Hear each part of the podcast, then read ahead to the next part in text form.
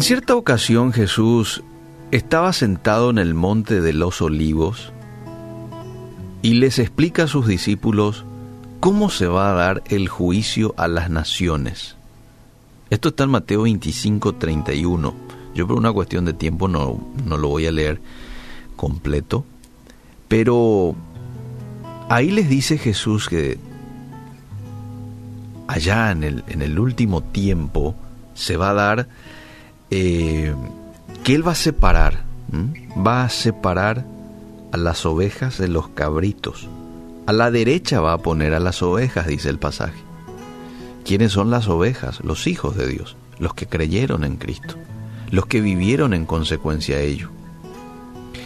Y a la izquierda va a poner a los que no, a los que no creyeron en Jesús, eh, a los que no lo han seguido. Y después se va a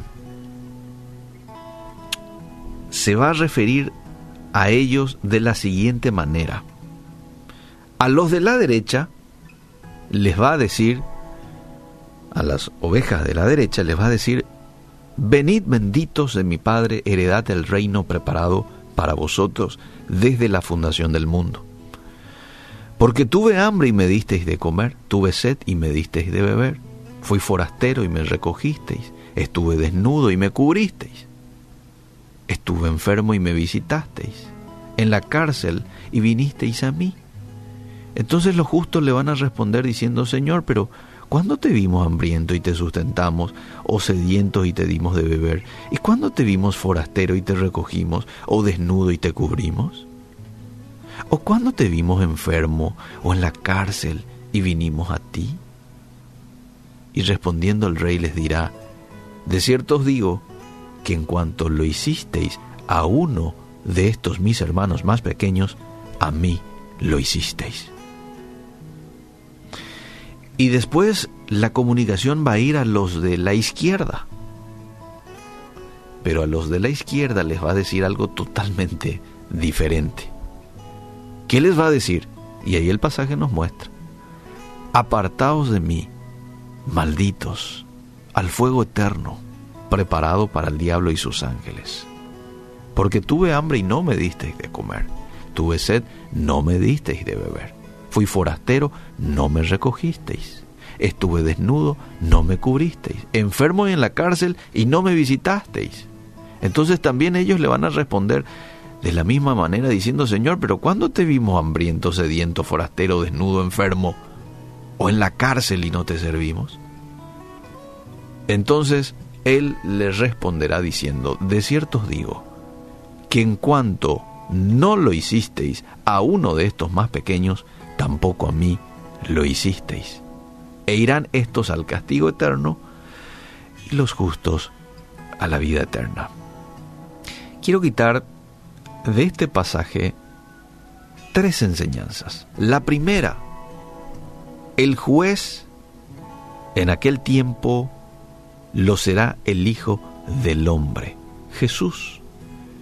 Qué consuelo para los cristianos que en ese día grande y terrible para muchos, quien se va a sentar en el trono a juzgar va a ser tu Salvador, tu pastor, tu sumo sacerdote, tu hermano tu protector.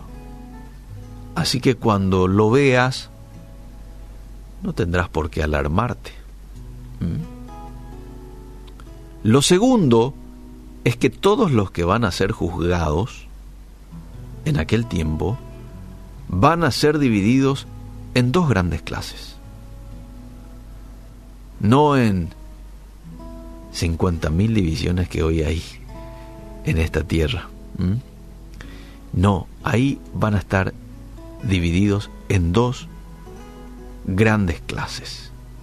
Ya no habrá en aquel tiempo distinción entre reyes y súbditos, entre jefes y subordinados. No, no, no, no, no. Ya no va a haber la división allí entre católicos romanos y protestantes. No. La conversión o la falta de ella la fe o la carencia de ella serán los únicos distintivos en el último día. Y la tercera enseñanza que quiero quitar del pasaje es, eh, es importante destacar que en el día del juicio lo que se indagará no va a ser meramente lo que hubiéremos dicho, sino lo que hubiéramos hecho. No solamente lo que hubiéramos profesado, sino lo que hubiéramos practicado. A ver, es cierto que nuestras obras no pueden justificarnos, puesto que somos justificados por medio de la fe, dice la Biblia. Sin embargo, sin embargo, nuestra conducta será la prueba de la sinceridad de nuestra fe. Las buenas obras no nos salvan, no nos conducen a Dios las buenas obras, pero las buenas obras son una evidencia de que tenemos fe, de que estamos en Dios. Ahora, la otra frase que me llama la atención es, en cuanto lo hicisteis a uno de estos mis hermanos más pequeños, a mí lo hicisteis. ¿A quién se estaba refiriendo Jesús con mis hermanos más pequeños? Bueno, Jesús se refiere principalmente a sus seguidores acá.